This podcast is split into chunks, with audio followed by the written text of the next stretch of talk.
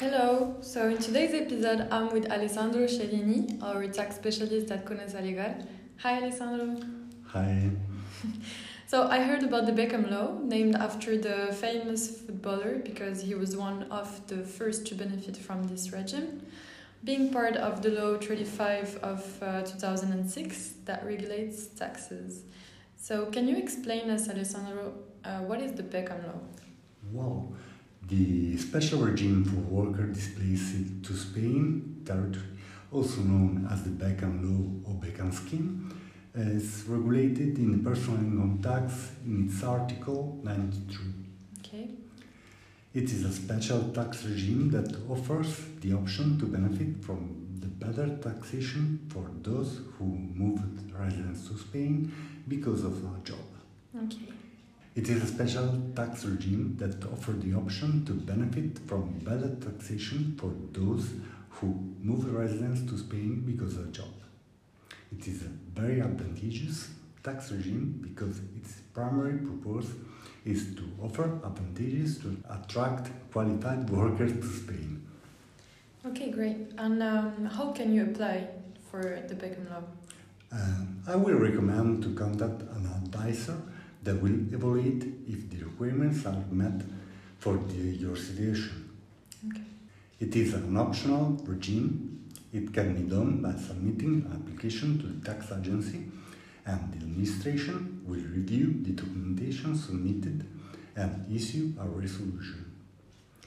If approved, the regime will be applicable for six years, although it can be also cancelled earlier.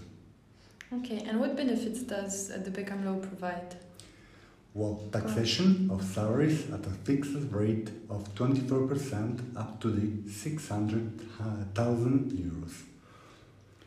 Taxation in Spain only, only for incomes obtained in Spain, with the exception of salaries. Okay.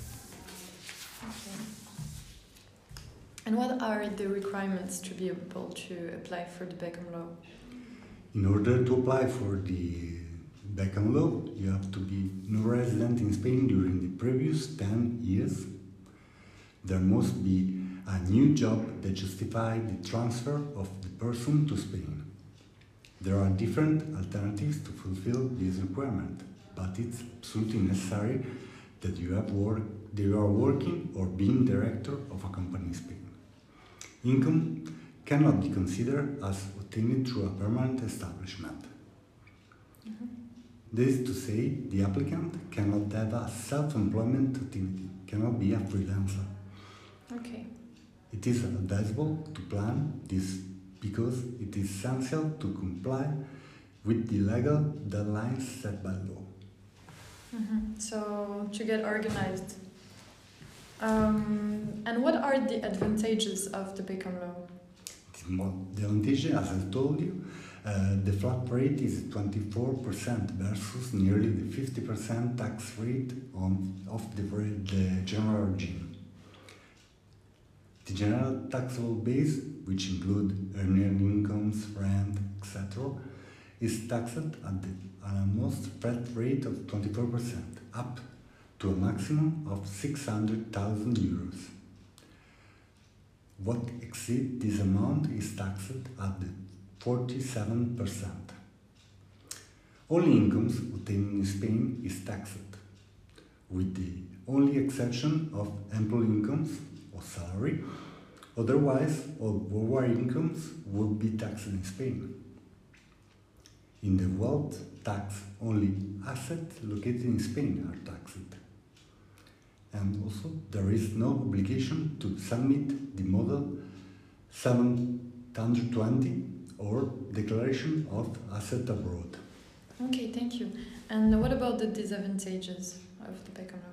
Well, for example, the double taxation. Double taxation agreements cannot be applied.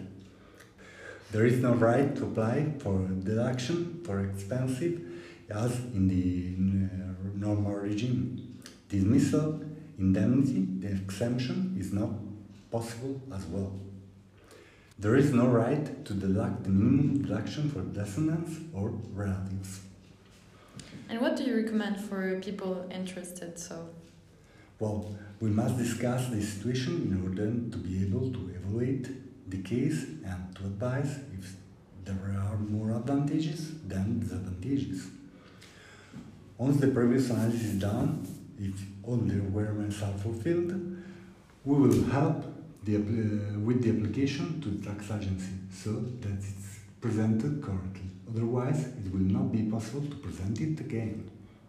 Okay, perfect. So thank you so much, Alessandro, for all this insightful information. Thank you very much. Pleasure.